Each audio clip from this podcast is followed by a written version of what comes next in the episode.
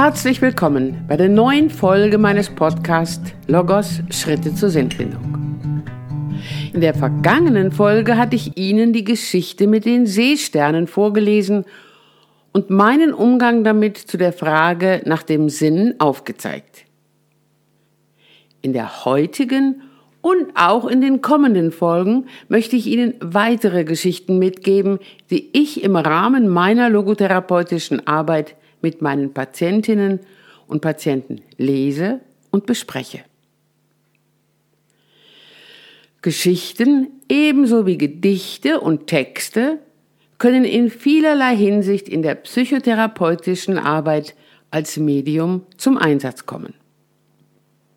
Nochmals möchte ich mit Ihnen auf die Frage eingehen, was können Geschichten in uns Menschen auslösen? Was können sie in uns bewirken? Vielleicht versuchen Sie vor der Beantwortung dieser Frage, sich selber an eine Geschichte zu erinnern, vielleicht an eine Geschichte aus Ihrer Kindheit oder Jugendzeit, die Sie nachhaltig beeindruckt hat. Geschichten lösen durch unsere Vorstellungskraft, durch unsere Fantasie Bilder in uns aus. Es sind eigene Bilder, die dabei in einer Art schöpferischen Prozess in uns entstehen. Geschichten können körperliche und gefühlsmäßige Reaktionen in uns auslösen, die sich auch im Verlauf einer Geschichte ändern können. Geschichten geben uns Menschen auch die Möglichkeit, zunächst aus einer gewissen Distanz ein Geschehen betrachten und auch erleben zu können. Und Geschichten können dann eine Vergleichbarkeit mit dem eigenen Leben, den eigenen Problemen ermöglichen. Wir sprechen dabei auch von der Ermöglichung einer Identifikation mit eigenen Lebensanteilen.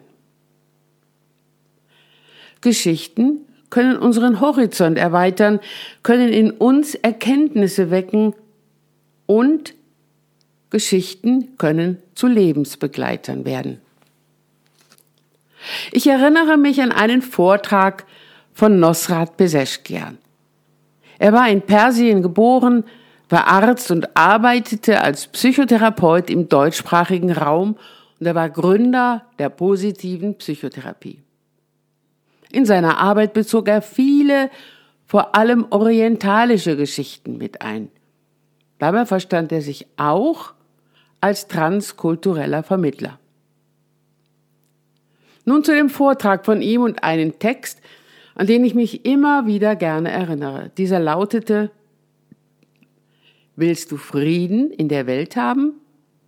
So musst du zuerst Frieden in deinem Land schaffen. Willst du Frieden in deinem Land haben, so musst du erst Frieden in den Städten schaffen. Willst du Frieden in den Städten haben, so musst du zuerst Frieden in deiner Familie schaffen. Willst du Frieden in deiner Familie haben, so musst du zuerst Frieden in dir selbst finden. Ich erlaube mir an dieser Stelle den Versuch, anstelle des Wortes Friede das Wort Verstehen zu setzen. Dies würde zusammengefasst bedeuten, willst du die Welt verstehen, dann musst du zuerst versuchen, dich selbst zu verstehen. Ich bin mir bewusst, dass wir Menschen uns wahrscheinlich nie ganz verstehen können ebenso wie wir wohl nie vollkommen Frieden mit uns selbst machen können. Denn alles befindet sich im Wandel der Zeit. Immer wieder tauchen neue Begegnungen, neue Erfahrungen und neue Fragen auf. Aber wir Menschen können versuchen, uns zu verstehen, denn dann stehen wir auf einer Art Fundament, auf festerem Boden, der uns Halt und Stärke geben kann. Wenn wir Menschen uns selbst verstehen wollen, dann sind wir wieder bei der Formulierung eines Menschenbildes angelangt, bei dem, was uns Menschen als körperliche, psychische und geistige Wesen ausmacht, als Wesen, die auf der Suche nach Sinn ausgerichtet sind. Sinnfindung geschieht in einem schrittweisen Prozess, den ich Ihnen insbesondere in der siebten Folge meines Podcasts beschrieben habe, mit dem ersten Schritt der Wahrnehmung, dem folgenden Schritt des Werterkennens und Wertfühlens, dem Schritt der Entscheidung und zuletzt dem Schritt der Ausführung. Bei allen Schritten können auch Geschichten als Medium eingesetzt werden. Und ich möchte mit Ihnen die einzelnen Schritte nochmals deutlicher in den Blick nehmen mit dem Einbezug einzelner Geschichten. Schauen wir zunächst auf den ersten Schritt der Wahrnehmung. In diesem Schritt geht es zuerst um das Verstehen der eigenen Problematik. Das ist eine Grundvoraussetzung dafür, weitere Schritte gehen zu können. Von einer Problematik berichten viele Menschen, wenn sie sich in einer krisenhaften Situation befinden, wenn sie von einer übermäßigen Selbstbeobachtung, einem zunehmenden Kreisen um sich selbst berichten, dass sie immer mehr von der Außenwelt entfernt. Dazu ein Beispiel, das ich auch in meinem Buch Dem Angstriesen entgegentreten beschrieben habe. Frank M. erlebt viel Druck bei seiner Arbeit. Es ist seine erste Arbeitsstelle und er will vermeiden, dass ihm Fehler unterlaufen könnten. Gleichzeitig traut er sich bei Unsicherheiten nicht, seinen Vorgesetzten anzusprechen. Lieber macht er Überstunden, um sicher zu sein, dass er alles zur Zufriedenheit des Vorgesetzten erledigt hat. Zunehmende Schlafstörungen, eine immer stärker werdende innere Unruhe und Appetitverlust versucht er zu ignorieren. Auf dem Weg morgens zur Arbeit erlebt er erstmals eine Panikattacke. Er berichtete, ich hatte plötzlich das Gefühl, meine Beine werden weich wie Pudding. Mein Herz schlug wie wild. Mir brach der Schweiß aus. Ich hatte das Gefühl, ich bekomme keine Luft mehr. Und dann der Gedanke, ich habe einen Herzinfarkt. Gleich breche ich hier auf dem Gehweg zusammen. Ich habe es dann irgendwie zu meinem Hausarzt geschafft. Der hat mich untersucht und mir dann gesagt, ich hätte einen Schwächeanfall erlebt hätte wohl zu wenig Flüssigkeit zu mir genommen, sei aber sonst ganz gesund. Kaum hatte ich die Praxis verlassen, kam der Gedanke, dieser Attacke, dieses schreckliche Gefühl will ich nie wieder erleben. Und da war so ein fürchterliches Gefühl der Hilflosigkeit. Was ist da mit mir passiert? Und wenn das EKG-Gerät bei dem Arzt vielleicht nicht so genau gemessen hat und wenn das alles wiederkommt und ich doch vielleicht ernsthaft krank bin. Seitdem beobachte ich mich ständig, höre immer wieder auf meine Herzschläge. Wie komme ich da wieder raus? Viele folgende Untersuchungen bei unterschiedlichen Kardiologen brachten immer wieder das Ergebnis, dass er ohne Befund sei, dass er nicht herzkrank sei. Einige Tage lang gab ihm das etwas Sicherheit, und dann, so beschrieb er, ging alles wieder von vorne los. Er beobachtete seine Herzschläge und wurde immer wieder unsicher, ob er nicht doch herzkrank sei. Viele therapeutische Schritte waren anschließend notwendig. Einer der ersten aber war, dass Frank M. verstehen konnte, was diese zunehmende Selbstbeobachtung, dieses ständige Kreisen um sich selbst in ihm bewirkte. Dazu erzählte ich ihm auch eine Geschichte. Die Geschichte von Mollas Bad. Zusammengefasst nach einer Erzählung von Nosrat Peseschkian. Nur ein Hinweis an dieser Stelle. Sollte weiterführendes Interesse bestehen in Bezug auf das Buch von Nosrat Peseschkian, es lautet der Kaufmann und der Papagei. Und in diesem Buch zeigt Peseschkian viele Geschichten und seinen Umgang damit auf. Ebenso folgende Geschichte. Ein Gelehrter trug einen sehr langen Bart, auf den er sehr stolz war. Eines Tages stellte ihm ein Freund die Frage, Molla, wo liegt dein Bart, wenn du nachts schläfst? Auf der Bettdecke oder unter ihr?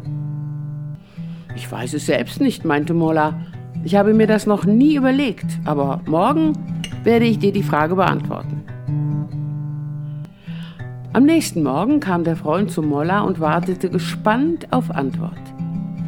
Verschwinde, entgegnete ihm der Bärtige verärgert. Seit 40 Jahren schlafe ich ruhig und unbeschwert. Heute Nacht aber konnte ich kein Auge zutun, weil ich ständig daran denken musste, ob ich meinen Bart über oder unter der Decke habe. Mein Bart, die Zierde meiner Weisheit und Zeichen meines erhabenen Alters, ist mir fremd geworden, und ich weiß nicht, wie ich mit ihm wieder vertraut werden kann. Wovon erzählt die Geschichte? Diese Frage stellte ich auch meinem Patienten Frank S. Die Geschichte erzählt von einem Gelehrten, der nie darüber nachgedacht hatte, ob er seinen langen Bart nachts über oder unter der Decke trug. Als er anfing darüber nachzudenken und dies beobachtete, verlor er die Unbekümmertheit, in den Schlaf zu kommen. Was hatte nun die Geschichte mit meinem Patienten zu tun? Bis zu seiner ersten Angst- und Panikattacke vertraute er auf seine Leistungsfähigkeit, beachtete seine Grenzen zu wenig. In der Panikattacke spürte er plötzlich seinen Herzschlag, bekam kaum noch Luft. Etwas, was er zuvor nie beachtet hatte, seine Atmung und seinen Herzschlag, geriet nun in seine Aufmerksamkeit. Ich erzählte meinem Patienten auch eine Geschichte, etwas, was ich selber vor vielen Jahren erlebt hatte. Vor einer geplanten Fahrt in eine circa 30 Kilometer entfernte Stadt fuhr ich zunächst mit meinem Auto zur Tankstelle. Nach dem Tankvorgang startete ich mein Auto wieder und fuhr los, aber seltsamerweise ruckelte das Auto zwei bis dreimal, bis es wieder ruhiger fuhr. Nun bekam ich es mit der Angst zu tun. War was mit dem Auto nicht in Ordnung? Ich wollte damit doch noch eine größere Strecke fahren, ich horchte auf den Motor und ich bemerkte manche Geräusche, die mir nicht normal vorkamen. Ich lenkte das Auto kurzerhand auf den Parkplatz der Klinik, in der mein Mann arbeitete, und bat ihn, die Autos zu wechseln. Abends kehrte mein Mann heim und fragte mich, warum ich mit meinem Auto nicht habe weiterfahren wollen. Damit sei doch alles in Ordnung. Hast du denn nicht diese komischen Motorgeräusche gehört? fragte ich ihn. Welche Geräusche? entgegnete er. Er forderte mich auf, gemeinsam mit dem Auto eine Strecke zu fahren. Nach dem Start fragte ich ihn, hörst du denn nicht auch diese Geräusche? Er schmunzelte und sagte, das sind ganz normale Motorengeräusche. Wahrscheinlich hast du die nie zuvor wahrgenommen. Und dieses Ruckeln des Autos nach dem Tanken ist auch etwas, was ganz häufig vorkommen kann. Es kann sein, dass etwas Luft in den Tank hineingerät und das Auto erst ein wenig ruckelt, bevor es dann ruhig weiterfährt. Genau so war es. Mir war es wichtig, mit einem unversehrten Auto heil in der anderen Stadt anzukommen und vor lauter Angst, mein Auto könne defekt sein, hörte ich mit einem Mal genauer hin und vernahm Motorengeräusche, die mir vorher nicht aufgefallen waren, die ich als störend und bedrohlich wahrnahm. Warum erzähle ich meinen Patienten wie vielen anderen Menschen, die unter einer vermehrten Selbstbeobachtung leiden, die Geschichte von Malas Bart und auch mein eigenes Erlebnis? Viele Abläufe in unserem Leben geschehen selbstverständlich, eher automatisch. Wie unsere Atmung und unser Herzschlag, den wir normalerweise nicht beachten. Wenn wir aber dorthin prüfend und kontrollierend schauen, dann kann es passieren, dass kleine oder sogar vermeintliche Unregelmäßigkeiten riesengroße Angst auslösen. Das Vertrauen in den eigenen Körper und seine automatischen Abläufe geht verloren. So wie Molla in der Geschichte geäußert hatte, mein Bart, die Zierde meiner Weisheit und Zeichen meines erhabenen Alters ist mir fremd geworden, und ich weiß nicht, wie ich mit ihm wieder vertraut werden kann. Oder auch die Geräusche meines Autos bei der Fahrt. Wenn ich die zu sehr in die Ohren nehme und überprüfe, dann kann dies das Vertrauen in die Technik des Autos vermindern und Angst auslösen im Hinblick auf eine problemlose Weiterfahrt. Meinem Patienten Frank M. wurde durch die Geschichten bewusster, dass er übermäßig auf seinen Herzschlag achtete, dass er eigentlich leben wollte, seine Lebensmöglichkeiten gestalten wollte, dass er aber das Vertrauen verloren hatte, dass sein Lebensmotor, sein Herz, regelmäßig und gut schlagen würde. Es ging um das Verstehen dessen, was er mit der übermäßigen Selbstbeobachtung anrichtete. In den nächsten Schritten war es nun wichtig, dass er zunehmend seinen Herzschlag ignorieren lernte und seine Aufmerksamkeit auf das richten konnte, was er in seinem Leben gestalten und erleben wollte. Für diese weiteren Schritte können auch Geschichten eine zusätzliche Hilfestellung sein. Davon werde ich Ihnen in den nächsten Folgen berichten. Liebe Zuhörerinnen und Zuhörer, ich danke Ihnen für Ihr Zuhören und ich freue mich mit Ihnen auf die nächste Folge. Mit herzlichen Grüßen, Ursula Thierrier.